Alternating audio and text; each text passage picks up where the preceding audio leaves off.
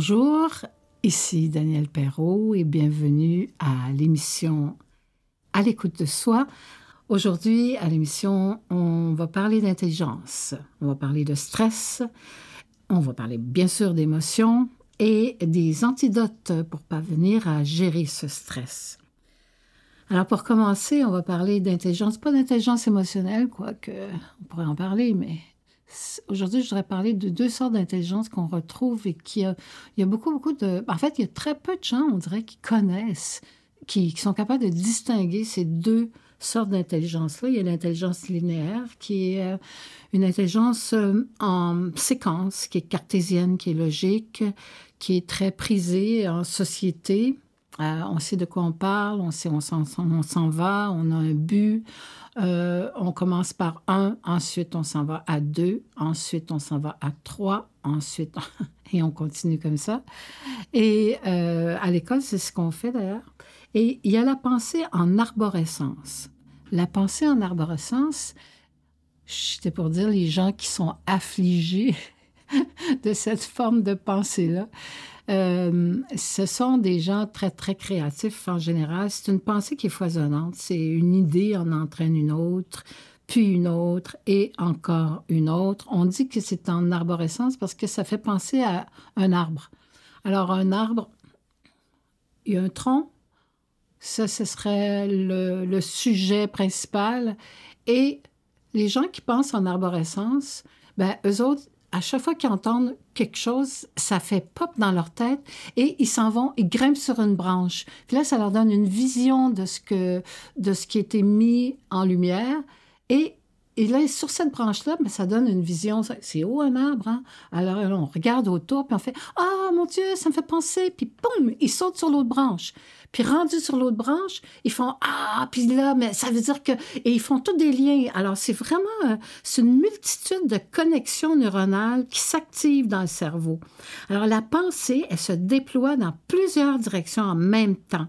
Chaque idée se divise en sous-idées par association. C'est comme une pensée en réseau. Euh, chaque idée crée un ensemble d'autres idées qui créent à leur tour d'autres idées, etc. On, a, on appelle cette intelligence-là neuroatypique. Pourquoi? Parce qu'il diffère de la norme. Alors, c'est une pensée qui est très, très, très créative. Elle permet de trouver des découvertes, de trouver euh, des solutions innovantes extrêmement rapidement qui, justement, mènent à des découvertes. Alors, euh, des inventions, des théories nouvelles. Cette pensée-là qui ben, quand je disais tantôt qu'elle afflige parce qu'il y a juste environ 10 à 20% euh, selon les connaissances actuelles, de gens qui ont cette forme de pensée-là. Et on ne changera pas ces personnes-là, ils sont comme ça. Mais dans un cadre scolaire, euh, c'est pas très efficace. Euh, pourquoi? Parce que euh, penser à plusieurs choses en même temps peut rendre distrait, inattentif, déconcentré. Euh, ça dérange vraiment beaucoup les professeurs parce que ces enfants-là, ils, ils, ont une pensée en réseau, alors ils ont vraiment beaucoup de questions, ils sont très, très, très stimulés. Et quand on, on bloque euh, le processus de pensée d'un enfant en le restreignant, en lui disant ça, on va voir ça le mois prochain, tu vas trop vite, on commence par le début. Alors, ils ont l'impression toujours de se faire chicaner, de se faire critiquer, de ne pas être à la bonne place. Euh, par exemple, le foisonnement des idées, puis qu'on dirait des hors-sujets dans une dissertation, parce que pour ces enfants-là, qui vont devenir des adultes, ils vont garder la même forme de pensée, euh, ben, ça, il veut, ce sont des enfants qui s'ennuient rapidement dans un, dans un contexte, euh, disons, linéaire. Ouais. Parce qu'ils vont vite, vite, vite, eux autres. Et la première euh, idée mène à, à, à l'autre. Alors, bien sûr qu'ils peuvent se disperser, mais quand on leur dit qu'ils sont dispersés, on les juge et ils se sentent très, très, très mal dans une classe. Si on dit 10 10 à 20 ben, 10 c'est 10 sur 100, mais dans une classe, c'est 1 euh, sur 10. Euh, tu es pas mal tout seul de ta race. Tu te sens pas bien. Donc, puis ce sont des enfants créatifs. Alors, ils, veulent, trouver. Par exemple, je donne un exemple. Un enfant, on leur dit de faire une dissertation sur un rêve, sur leur rêve euh, de nuit. Et l'enfant fait comme oh ben moi je trouverais ça beaucoup plus intéressant de faire ils savent que c'est sur euh, un rêve que vous avez déjà fait la nuit mais eux autres se disent, ben, y a quelque chose de plus plat au monde que de faire ça? Ça fait que, ah oui, je sais, je, je vais raconter un vrai rêve que je voudrais qui arrive dans la vraie, dans la vraie vie, dans ma vraie vie. Donc, je vais inventer quelque chose qui me plaît, qui me stimule. Et là, ils se mettent à écrire ça. C'est génial tout est beau. Le professeur lui rend sa copie, puis lui remet un 70% parce qu'il était hors sujet. Mais comme c'était très bien écrit, ben, écoute, sans faute, même qu'il va lui demander, tu es sûr que c'est toi qui l'as fait? Donc, on va même douter de son travail. Et il va lui dire, écoute, tu n'as pas écouté la consigne, tu n'écoutes jamais la consigne, tu es toujours en dehors du cadre. Alors cet enfant-là est mortifié, il a honte, il a peur. Puis effectivement, il y a de la difficulté avec la structure parce que comment rendre une, pensée aussi foisonnante, aussi remplie d'idées, alors que euh, ce qu'on lui demandait, c'était de se rendre de A à B. Pour lui, aller de A à B, tout le monde, c'est trop facile, tout le monde y va. Moi, je vais y aller comment? En avion? Alors, il se pose des millions de questions parce que c'est comme ça fonctionne. Alors, donc, ça peut rendre effectivement très difficile l'organisation des idées dans un plan structuré. En général, ces enfants-là, ils font un plan à la fin de la rencontre. J'avais un professeur comme ça qui était, moi, je trouvais génial parce que j'ai une pensée foisonnante. Ça me faisait extrêmement plaisir. Et lui donnait ses cours. Il y en avait du monde à ses cours. Il, il était obligé de prendre un auditorium. Tout le monde voulait s'inscrire à ses cours. Charles Cahouette, pour ne pas le nommer, qui était euh, titulaire d'une chaire en psychologie à l'Université de Montréal. Et puis, alors, lui, là, quand il donnait un cours, euh, il faisait à la. Il disait aux gens Bon, écoutez, habituellement, le premier cours, c'est on va vous parler, euh, on va faire le plan de cours, on va voir ensemble ce qu'on va voir dans, dans la session, tata, mais pas avec moi. Moi, je vais vous donner le titre du cours. Alors, le titre du cours, par exemple, si c'est le changement, ben, ça sera le changement et on va, on va, je vais vous offrir, euh, ça, ça va être la grille par laquelle vous allez voir les trois prochains mois de votre vie, le changement. Et le dernier cours, il le prenait pour faire le bilan, c'est-à-dire ce bilan-là devenait le plan de cours. Alors, le plan de cours, on l'avait à la fin. Pour les gens qui sont très structurés, ça les insécurisait incroyablement. Pour les gens créatifs, c'était une grande respiration, une immense liberté de pouvoir être et apprendre à travers les idées et se les approprier. Et alors, c'était euh, euh, un fonctionnement très, très autonome et très, très créatif, mais très peu accepté, même favoriser et euh, en fait, on lui donne pas beaucoup, beaucoup. il rend pas grâce à, ça. Alors, la difficulté aussi de, d'avoir une pensée en arborescence, euh, outre le fait de se sentir différent, de se sentir à part, de avoir peu, peu d'amis qui pensent comme ça, Hum, ça fait vraiment des, des, des, êtres marginaux. Ils se sentent marginaux, probablement parce qu'ils le sont, euh, par rapport à une moyenne. C'est toujours par rapport aux autres hein, qu'on est marginal ou pas, parce que ces enfants-là, ils sont pas marginaux, ils fonctionnent comme ça. C'est juste qu'ils le savent pas, c'est instinctif, c'est comme ça. C'est comme avoir les yeux bleus ou les yeux bruns. Tu viens au monde comme ça, tu peux toujours les teindre, mais tu ta couleur naturelle, c'est ta couleur. Voilà, c'est comme ça. Ah, donc, les enfants ou les personnes qui pensent en arborescence, euh, ben, ils ont beaucoup de difficultés à freiner l'activité de, leur cerveau. Euh, et donc, ils peuvent facilement souffrir d'insomnie parce que quand on pense beaucoup, la pensée, on a de la difficulté à l'arrêter. Et finalement, souffrir, de souffrir d'anxiété notamment quand les pensées tournent autour de questions existentielles comme par exemple la mort ou des questions qui n'ont pas de réponse prédéterminé. Alors, c'est pas rassurant parce qu'on est toujours en train de chercher, puis ça peut devenir euh, presquement de, de, de, la rumination, tu sais. Alors, la difficulté à être compris par des personnes qui ont un fonctionnement linéaire de la pensée, ben, quand ils sont en majorité, ben, tu te sens mal dans ta peau. Alors, c'est très, très difficile. je vous raconte une histoire d'une petite fille que j'ai connue, qui était petite. Quand je l'ai connue, elle avait quoi, 5, 6 ans, 7 ans peut-être.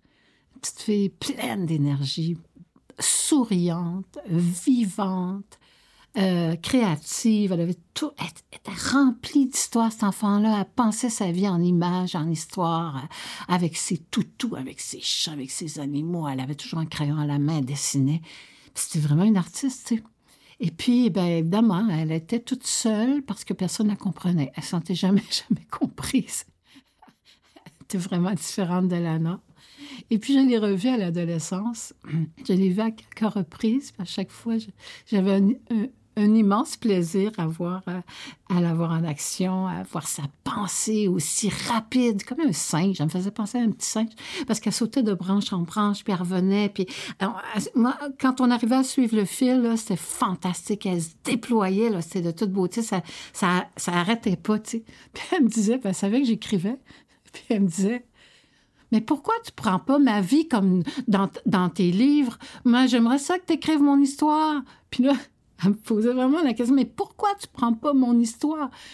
Puis je me disais, ben moi je répondais, mais c'est parce qu'il faut que quand j'écris des histoires puis que je les mets dans mon livre, là, c'est parce que il m'inspire infiniment ces histoires-là. Puis j'ai vraiment le goût de les. Oui, mais écris la mienne, écris la mienne. Ben, quand je préparais l'émission, ben, j'ai beaucoup pensé à elle. Je me suis dit, tiens, elle sera peut-être pas dans un livre, quoique, sait-on jamais. Euh, mais euh, j'ai pensé à elle parce que euh, je l'ai vue il n'y a pas longtemps à secondaire en spectacle. Et écoute, elle était extraordinaire. Euh, les, des gens comme ça qui ont une telle intelligence, qui se sentent constamment différents, c'est très, très, très difficile. Mais elle, là, je l'ai vue en spectacle. Écoute, elle a réussi seule sur sa planète, à secondaire en spectacle, son décor, une table, une chaise, une plume dans les mains.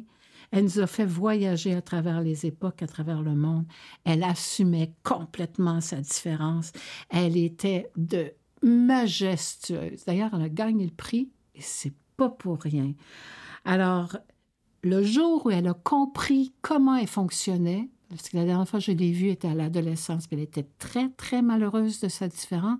Et quand on je lui ai expliqué comment fonctionnait sa, sa pensée, elle était tellement contente, je lui ai demandé la permission d'inviter sa mère pour lui expliquer comment fonctionnent des pensées en arborescence. Et quand sa mère a entendu ça, elle a dit OK, ma fille, non seulement elle n'est pas folle, elle est brillante et elle est ce qu'elle est, et moi je vais arrêter de la contredire, je vais arrêter de toujours la structurer. Parce que il faut dire une chose importante, c'est que dans son histoire à elle, son père était bipolaire. Et ils ont vécu très grande difficulté avec, la différence de leur père. Et donc, la mère avait très peur que sa fille hérite de ces dispositions-là très malheureuses, qui, moi, je pense que peut-être que si son père avait peut-être une pensée en arborescence, mais comme on n'a jamais pu lui dire comment il fonctionnait, eh ben voilà, il est devenu plus ou moins hors norme, il était déjà par sa pensée, mais que maintenant, il était diagnostiqué. Mais je tiens à dire que de ce jour, sa mère et la petite étaient heureuses, en sécurité, en harmonie avec elle, elles se comprenaient, sans un diagnostic qui nous enferme. On va à la pause avec Yves Poirier, Une lettre à mon père.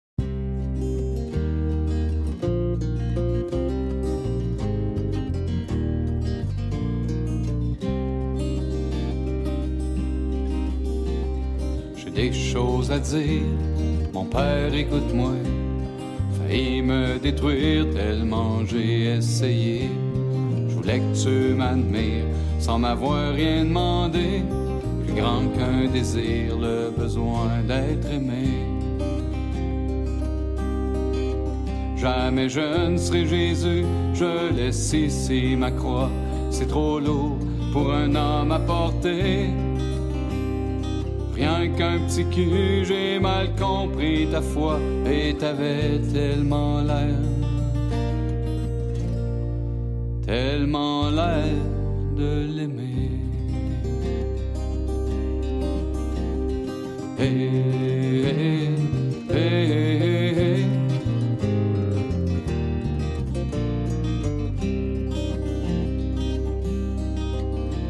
Reste assis mon père, j'ai à peine commencé. J'ai de la misère, mais le courage de parler. Quand tu seras mort, quand tu seras enterré, il sera trop tard, je ne veux rien regretter. Je serai jamais Bobby Orr, je dépose mon hockey. Je suis pas assez fort, puis j'ai pas son lancer. Malgré mes efforts, je tiens le bâton trop serré. Comment veux-tu que je score? Quand c'est ton rêve à toi. Hey, hey, hey, hey,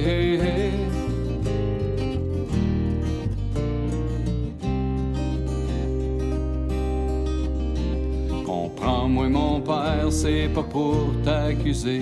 Élevé sur le bord de la mer, sur une terre à dompter. T'as pas trop dû avoir ce que t'essayes de me donner. J'ai checké mes miroirs, le passé m'a parlé. Le soleil même pas levé, tu devais travailler sur la ferme familiale, simplement pour manger. Rien qu'un petit cul quand t'es parti bûcher. Aujourd'hui, les petits culs, ils s'amusent au hockey. Hey, hey, hey.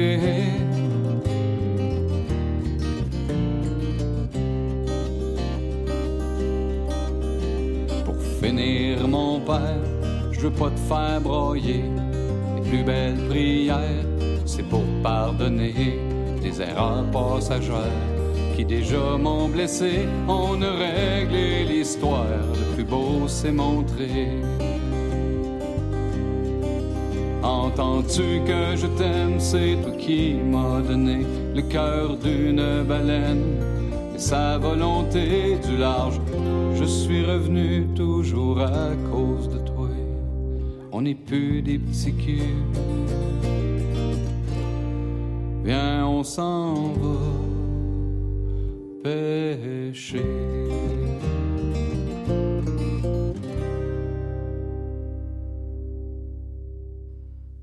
On écoutait la merveilleuse chanson de l'auteur-compositeur-interprète Yves Poirier, qui a écrit une merveilleuse lettre à son père.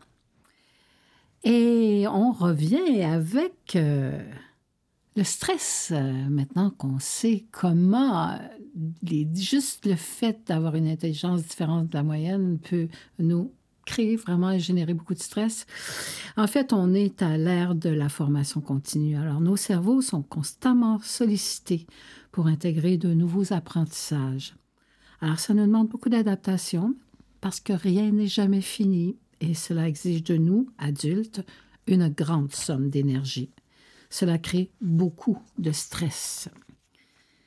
Cette réalité nous convie à développer un système nerveux qui sera plus adapté à cette nouvelle ère. Euh, comment on va faire pour désactiver les circuits neuronaux qui sont activés par le stress et la peur?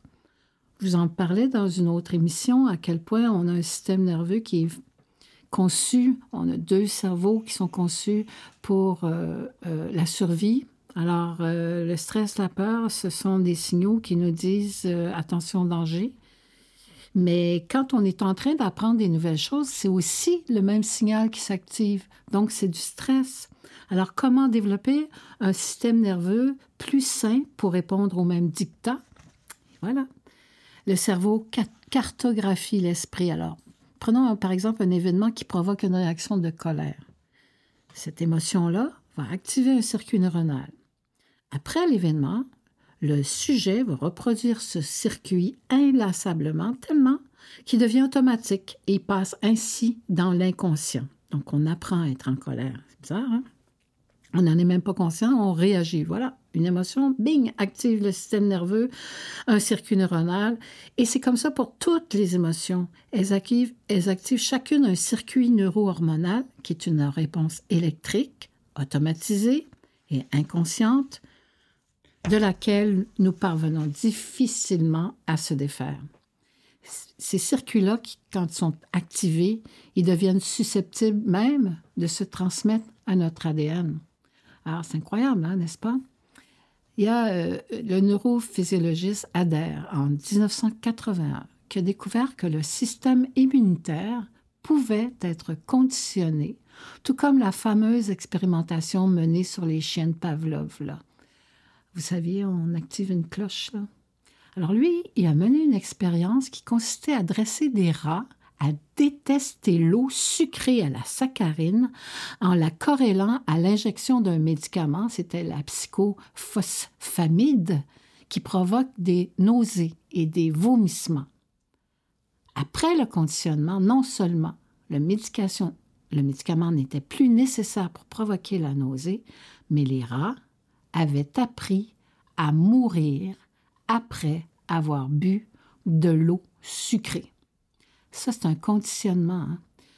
Il avait induit une suppression de leur système immunitaire. Vous savez, les croyances, c'est très, très, très puissant. Puis même, là, tu vois, là, ça a été démontré par cette expérience-là, dont celle de Pavlov aussi l'avait démontré. Mais là, on s'en va au système immunitaire. Comment une croyance introjectée fait que même le système immunitaire en est touché, puis même peut provoquer la mort, alors que il n'y en avait pas de danger. Il y a des expériences aussi qui, menées sur des humains, qui ont ensuite démontré qu'un sens perçu comme négatif engendrait un stress provoquant une infection que le système immunitaire ainsi affaibli ne pouvait plus combattre. Alors, moi, je pense que quand on sait ces choses-là, on est tous très, très profondément malléables. Hein. Alors, euh, Aujourd'hui, on apprend à nos enfants à nommer ce qu'ils ressentent, c'est très très bien, mais cela ne les aide pas à utiliser leur sens pour faire face à ce qu'ils perçoivent comme un danger. Alors, tout ce qui est nouveau crée de la résistance et rend l'apprentissage et l'adaptation difficiles. Rester connecté à nos sens, à mon sens, nous permettrait de les utiliser plutôt que de les taire ou de s'en méfier. Et c'est pas mal ce qu'on apprend à taire nos sens. Et c'est notre premier indicateur. Alors, nommer, c'est donner une réalité à ce que l'on vit. On le fait de plus en plus, on est de plus en plus informé, on le sait, on le dit tout le temps, ben je le sais, mais qu'est-ce que tu veux que je fasse avec ça? Ben voilà, sentir, retourner dans notre corps, ça va nous permettre de nous rendre forts et confiants. Alors, amalgamer nos sens, c'est aussi nous reconnaître et nous permettre de s'épanouir. Donc, je vais vous donner des trucs. le bon stress, le, bon stress est nécessaire. Ça, stimule euh, euh, le cortisol, qui est justement un neurotransmetteur, c'est une hormone, euh, qui, dans le sang, qui est sécrété par les glandes surrénales. Et il y a une très mauvaise presse, le cortisol, mais en fait, on devrait le réhabiliter puisque sans lui, on ne pourrait même pas bouger le petit doigt. On a besoin de cette hormone-là pour agir. Donc, c'est un bon, c'est ce qu'on appelle le bon stress. Donc, ça, le cortisol. Mais quand il est en trop grande, euh, quand on l'a trop accumulé, ben lui, il nous paralyse. C'est un mauvais stress. Puis à ce moment-là, il vide nos batteries. Alors, comment gérer notre énergie? je vais donner un petit truc qui est très intéressant. Euh, gérer notre énergie. Imaginez que notre énergie, là, c'est de l'argent. Avec pas mal tout le monde a un compte de banque. Alors, qu'est-ce qu'on fait avec un compte de banque? Ben, comment ça, fonctionne? Ben, on a des dépôts, on a des retraits, puis on a souvent une, euh, une colonne investissement. Alors, c'est-à-dire qu'on paye nos comptes là-dessus ou bien qu'on plutôt euh, notre maison, notre hypothèque, etc., qui se traduit par des retraits. Donc, imaginez que vous avez plus de dépôts que de retraits. Comment vous vous sentez? Quel impact cela aura-t-il sur votre état? On est content. Steve me fait signe, yeah! Oh, qu'on aime ça! Ah, ça nous donne du gaz, ça nous donne de l'énergie. On n'est pas stressé, on est content, on s'en va au magasin, puis on décide d'acheter une cochonnerie pour notre petit. Tiens, tiens, tiens, il va être content, je vais y acheter une surprise, ah, ça va être le fun. Ça va lui faire plaisir. Mais quand on est serré, quand on a plus de retraits que de dépôts, puis on le sait, il n'y en aura pas d'argent qui va rentrer, mais il y en a beaucoup, beaucoup qui vont sortir bientôt. Bien, évidemment, imaginez que vous êtes un, élastique, vous tirez dessus, votre stress, vous avez peur. Bien sûr que vous avez peur. Vous avez peur qu'est-ce que vous avez peur de ne pas être capable de payer vos dettes, etc. Une autre chose extrêmement importante dans un... Donc, c'est ça. Donc, notre énergie, imaginez que c'est un compte de banque. Alors, on a un compte de banque amoureux, on a un compte de banque euh, euh, de parents, si on est parents, on a, ça nous prend de l'énergie pour ça. Hein. Ça nous prend, il faut, il faut en avoir pour tout. Il faut aller travailler, on, on est responsable. Euh, donc, on a différents comptes de banque. Puis nous, notre job, c'est d'apprendre à gérer ça avec nos avoirs. Pas ce qu'on espère qu'il va rentrer, mais donc ce qu'on a qu'on est sûr qu'il va rentrer. Alors, il y a des périodes dans la vie où, effectivement, il y a beaucoup, beaucoup de sorties d'argent quand on achète une maison, la taxe de bienvenue, les assurances, les taxes. Il y a des moments dans l'année qui sont plus stressants parce que il faut sortir plus d'argent. Et si on n'avait pas prévu le coup, on va probablement être stressé, mais on va avoir peur que notre élastique casse puis nous pète d'en face. Puis une dernière chose importante, j'imagine que tout le monde a un NIP. Alors, à qui avez-vous donné votre NIP? C'est très utile d'avoir un NIP pour aller chercher de l'argent. Mais est-ce que vous le donnez à n'importe qui? Si vous le donnez à n'importe qui, vous savez très bien. Ben, je pense pas que vous le donnez avec n'importe qui. Pourquoi? Parce que c'est votre argent. C'est vous qui l'avez généré. Alors, je pense pas que vous ayez le goût que quelqu'un aille peut-être s'en servir pour dire, ben là, il y en a beaucoup, hein, je vais y en prendre. Et pourtant, à qui avez-vous donné votre NIP énergétique? Qui a le pouvoir d'entrer dans votre énergie et d'aller retirer votre, énergie à vous, votre argent à vous? Alors, pensez à ça. À qui vous avez donné votre NIP? Votre mère, votre père, votre frère, votre soeur? Qui a le pouvoir d'entrer dans votre énergie et de vous la vider? Eh bien, vous êtes toujours à l'écoute de Soi avec Daniel Perrault et Steve Wool à la technique.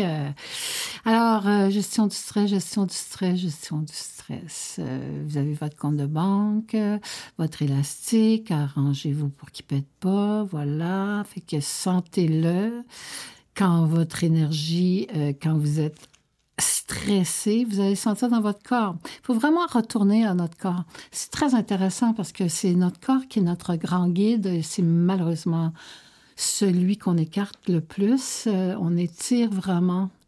Et après, bien, évidemment, quand on s'en rend compte, ben, généralement, c'est parce qu'on a mal. Il y a peu de choses de conscient finalement. Moi, je pense que on est euh, cette, euh, cette histoire dans notre cette notre histoire de vie, c'est un laboratoire émotionnel.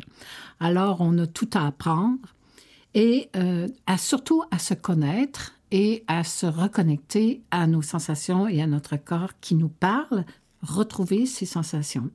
Alors, euh, il y a des choses qu'on peut faire puis des choses qu'on ne peut pas faire. Euh, étrangement, la respiration, c'est un guide extraordinaire. Est-ce que vous saviez que chaque émotion a un impact sur notre respiration et que chaque respiration a un impact sur notre émotion?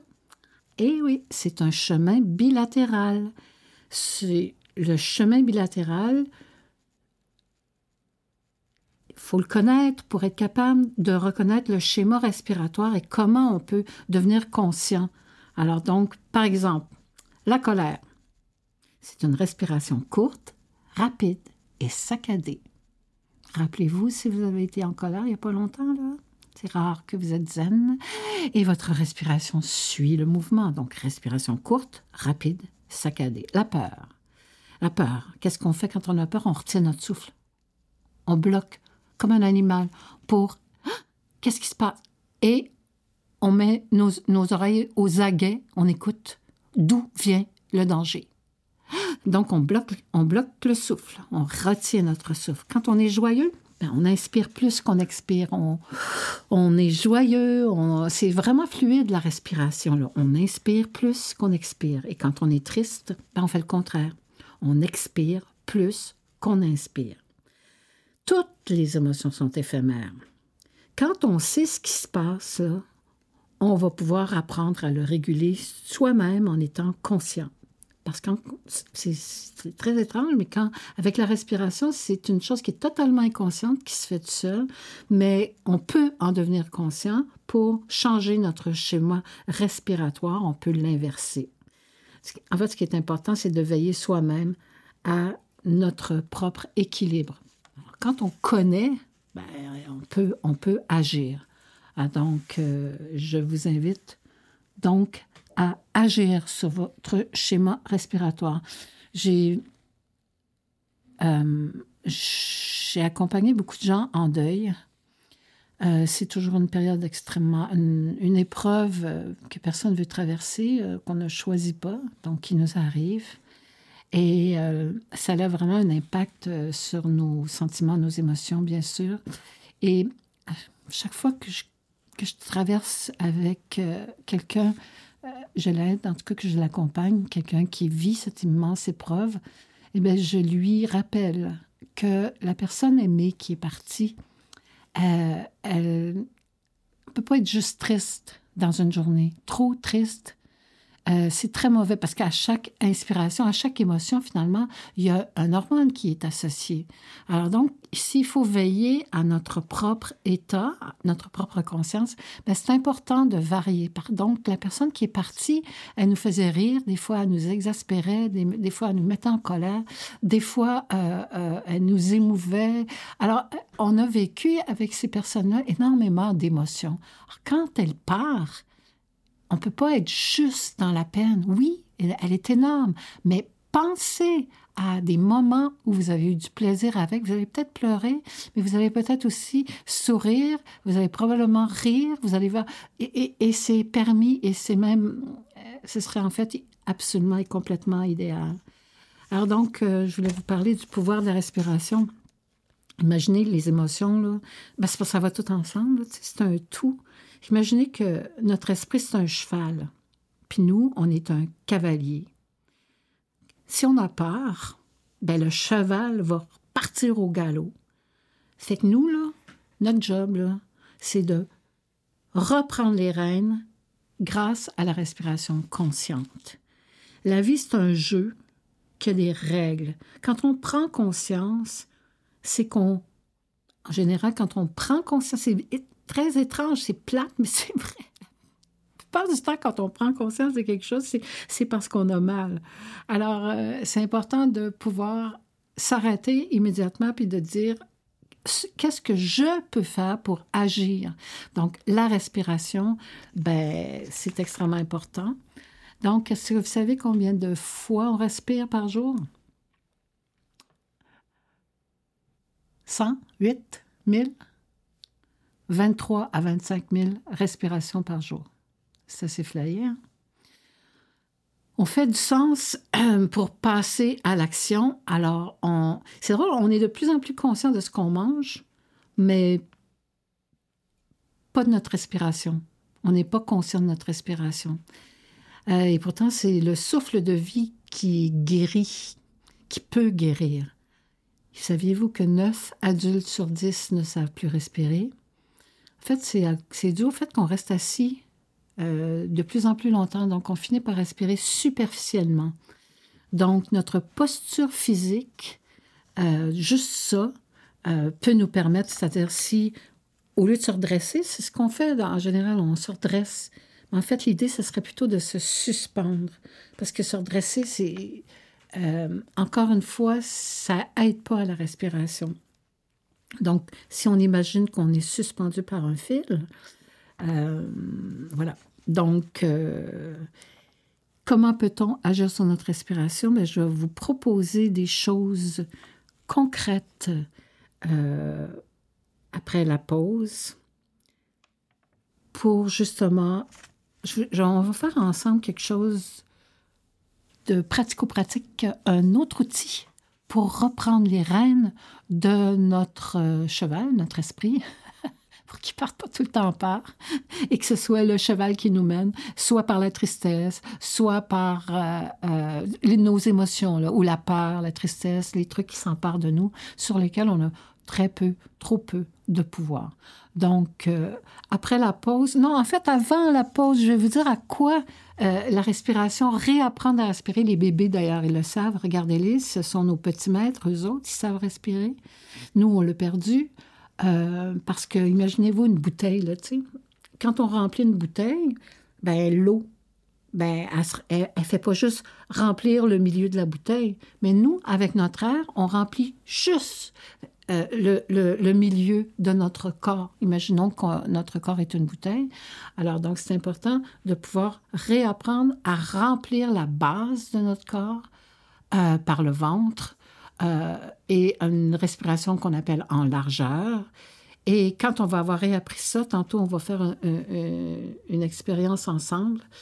Et ça va permettre de favoriser l'apport en oxygène dans le sang Faisant ça, ça renforce le système immunitaire, favorise le sommeil, améliore la digestion, ça aide à gérer les émotions, ça diminue le stress, ça renforce la concentration et l'attention, ça nous permet de prendre conscience de nos pensées, ça nous permet de vivre davantage dans le moment présent et ça crée à l'intérieur de nous une agréable sensation, sensation de bien-être.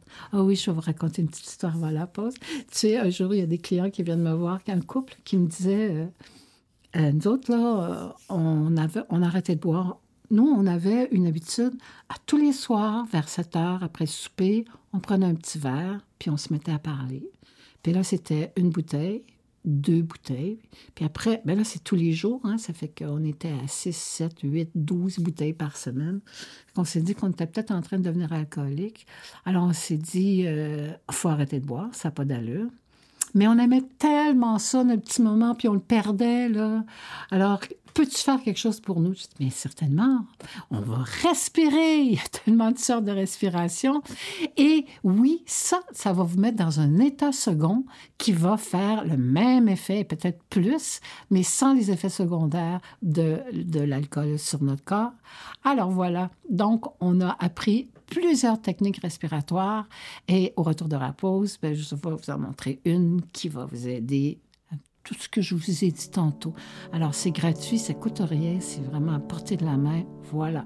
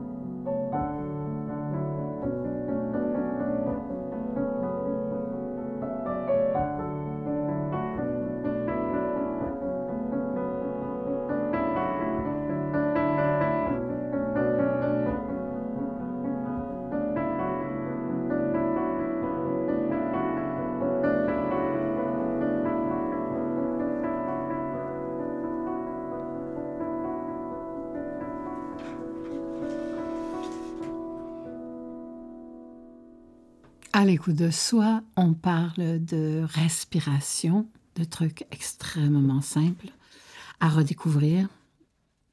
Et on va faire une expérience.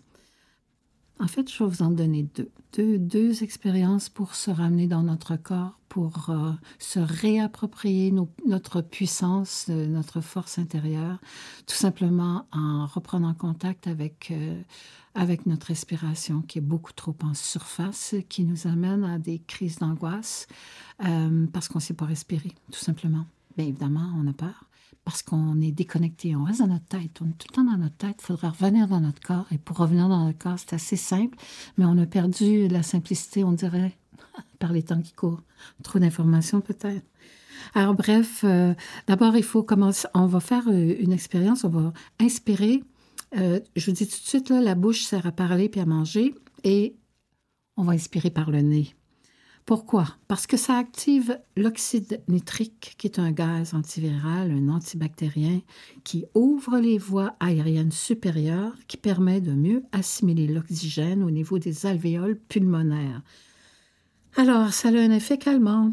Euh, c'est une, la respiration, c'est un pont entre la conscience et l'inconscience. Alors, l'idée, euh, c'est d'inspirer euh, plus longtemps, on inspire, puis on expire plus longtemps que l'on inspire. Alors, si on, inspire à trois temps, on expire à six temps. Si on inspire à quatre, on expire à huit. Si on expire à six, on expire à douze. On double tout le temps. OK? Alors ça, c'est quelque chose qui est vraiment important. C'est un comportement, la respiration, et ce comportement-là, ben, on peut le réapprendre. C'est un comportement qui, est automatique, mais qu'on a désappris étrangement parce qu'on est dans notre tête, on n'est plus dans notre corps. Alors donc, euh, la respiration, elle doit être horizontale à 360 degrés. Donc, c'est le ventre qui se dilate comme un ballon. Puis le diaphragme, à ce moment-là, agit comme un piston.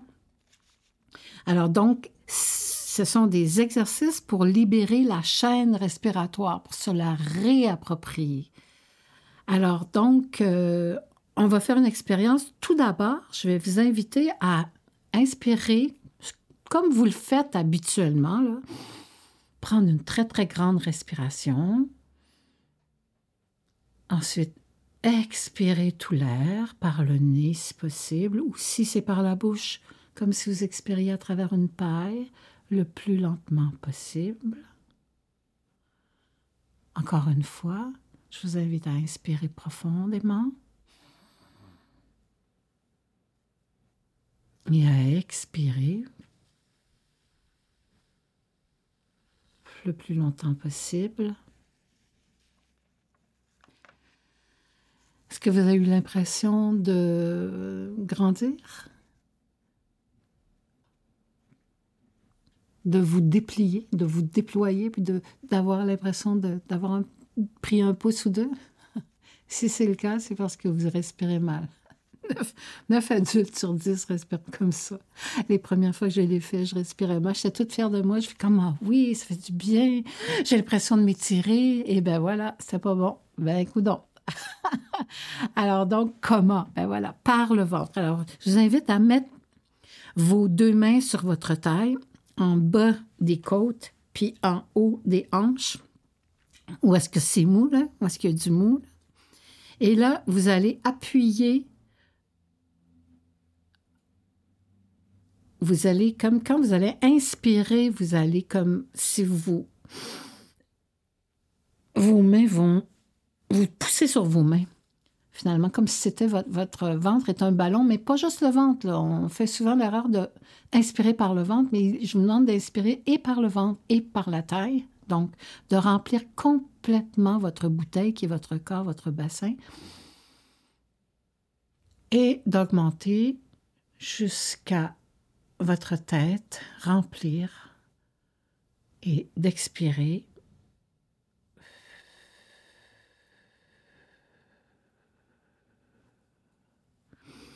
Je vous invite à faire une, expérience quand vous serez seul, de faire l'expérience de vous minuter, de minuter le nombre de secondes d'expiration. Euh, si vous expirez sous 20 secondes, si vous respirez, si vous expirez tout votre air et que ça vous prend entre 20 secondes et moins, c'est parce que vous avez plus de tolérance au CO2. Euh, votre euh, adaptabilité de votre corps, vraiment, c'est à travailler énormément. Si vous expirez entre 20 et, 30, et 40 secondes, ça aussi, c'est important de savoir il faut vraiment, encore une fois, travailler. Vous êtes pas si mal, mais euh, la gestion du stress, là, c'est très, très difficile. Ça sera pas facile. Vos idées prennent le pas constamment. Vous êtes, votre, respiration est toujours en surface. Et donc, si elle est en surface, ben, il n'y en a pas beaucoup dans le corps, finalement. C'est ça qu'il faut, faut réapprendre. Alors, entre 40 et 60 secondes, vous avez une gestion moyenne du stress. C'est quand même bien mais c'est quand même une gestion moyenne. Donc, c'est vraiment un entraînement. 80 euh, secondes et plus, c'est vraiment une excellente gestion du stress. On devrait tous euh, arriver éventuellement à ça. Et comment y arriver? Ben, je vous dis que si vous le faites en 60 jours, vous allez y arriver. Donc, ce que je vous propose, c'est un truc, c'est que dès que vous mettez les pieds à terre, le matin, vous mettez vos deux mains sur vos hanches, et parce que là, vous êtes entre les ondes euh, euh, alpha et bêta, c'est-à-dire bêta, c'est euh, les ondes sont, vous êtes réveillé, alpha, vous êtes entre les deux, pas complètement réveillé, pas complètement endormi non plus. Donc, c'est vraiment un très, très, très bon temps pour ancrer ce comportement-là et l'apprendre.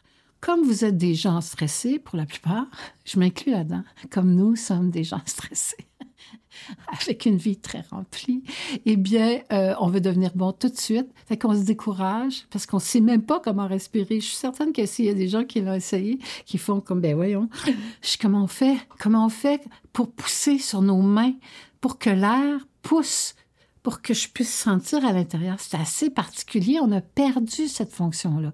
Donc, ce qui est très, très important, c'est de pas, c'est d'être bienveillant avec vous, finalement, d'être très gentil avec vous et d'expérimenter et une fois par jour, peut-être d'aller vérifier euh, sur une expiration combien de temps on expire. C'est aussi de prendre conscience euh, plusieurs fois par jour euh, de votre posture, mais surtout de, retourner dans votre corps pour remplir votre bassin d'air. Euh, et vous allez voir, euh, au début, quand on fait ça, il y, a, des gens qui ont peur parce que ça modifie les ondes cérébrales, fait qu'on a l'impression d'être stone, on va dire ça comme ça.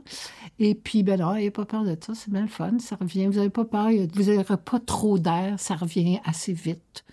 Euh, vous pouvez euh, l'expérimenter parce que pour les gens qui ont de la difficulté, ben, riez, tiens. Vous avez, vous avez juste à rire. Vous allez voir que quand on rit, c'est dans le bas de notre corps qu'on rit.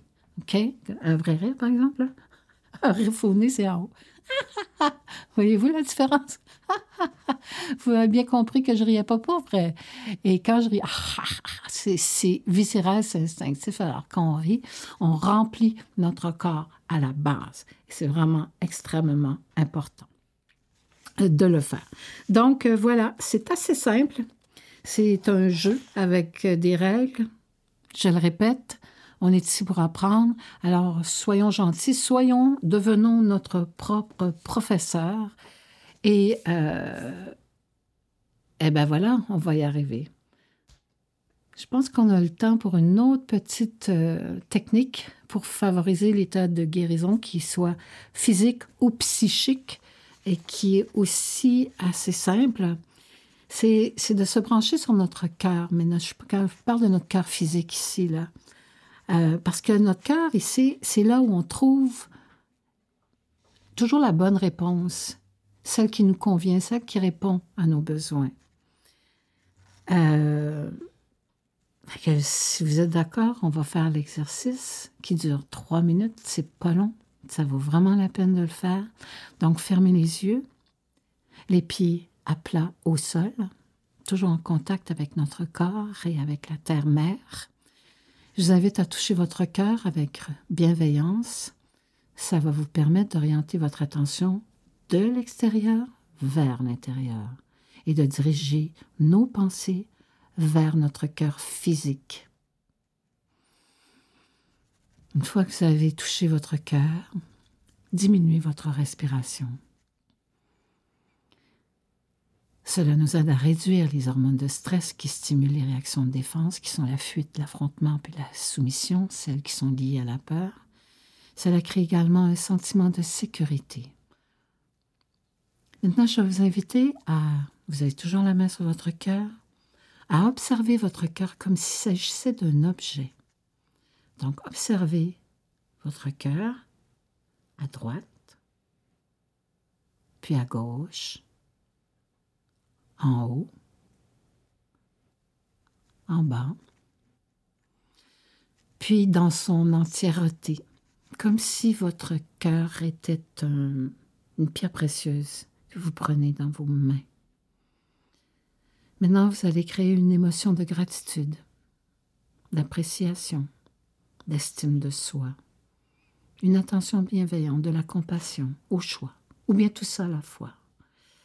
Je vous invite à la ressentir et à la garder dans votre cœur quelques secondes, quelques minutes. Puis maintenant, vous allez, une fois que vous êtes bien branché sur ces sensations, sur ces émotions-là qui provoquent en vous des sensations de bien-être, transmettre à quelqu'un. Ça peut être à une partie de vous-même à un âge X à quelqu'un qui en a besoin, à un peuple. pense à l'Ukraine en ce moment. Et plein d'autres gens qui souffrent. À une personne que l'on n'aime pas. Tous les choix sont appropriés. Et la dernière étape, à ouvrir votre cœur pour recevoir de l'amour de quelqu'un issu de notre passé, de notre présent ou même de notre futur accueillir et le laisser vibrer en nous. Cette technique qui dure en peine trois minutes, je pense qu'on peut la faire n'importe quand. Celle-là, puis l'autre, l'autre, la nuit, quand on se réveille la nuit, on peut faire cela. Puis on peut faire également euh, juste euh, se rappeler qu'on respire par le ventre vous allez voir, votre et expirer en, doublant le temps d'expiration, vous allez voir, c'est assez génial. Ça permet vraiment de se rendormir. Ça crée comme un, système corps-esprit. Notre, notre esprit rentre dans notre corps, puis l'esprit arrête de tout le temps parler. Alors, pour la dernière technique qu'on a vue ensemble, ben, imaginez que cet exercice-là va nous ouvrir une porte derrière laquelle de super pouvoirs vont se manifester une super attention, une mémoire accrue, une perception, une conscience, une confiance. Si vous pratiquez cet exercice avant chaque expérience, ça peut être du yoga, une relation interpersonnelle, une communication, avant d'écrire, avant de courir, avant de composer de la musique, avant de faire du sport, ou pour obtenir une réponse qui nous importe, ça nous permettra, ça va vous permettre de développer votre maîtrise puis votre conscience dans plusieurs domaines. Parce que cela déclenche 1300 réactions biochimiques qui vont se poursuivre pendant six heures après avoir effectué cette technique-là pendant simplement trois minutes. Votre taux de cortisol, celui qui est pas bon, là, qui est en trop, va chuter de 25% en trois minutes.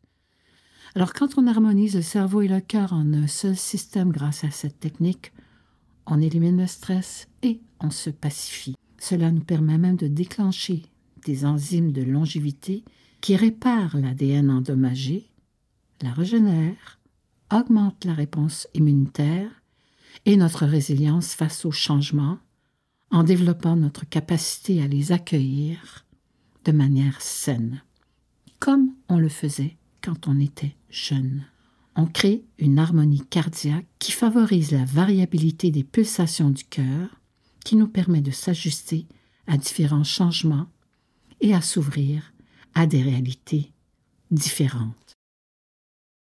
Vous étiez à l'écoute de soi. Je remercie le groupe Nova pour l'indicatif musical, Steve Hull à la technique, Jean-Sébastien La Liberté à la mise en onde pour Canal M Vues et Voix. C'est Daniel Perrault qui vous dit à la semaine prochaine.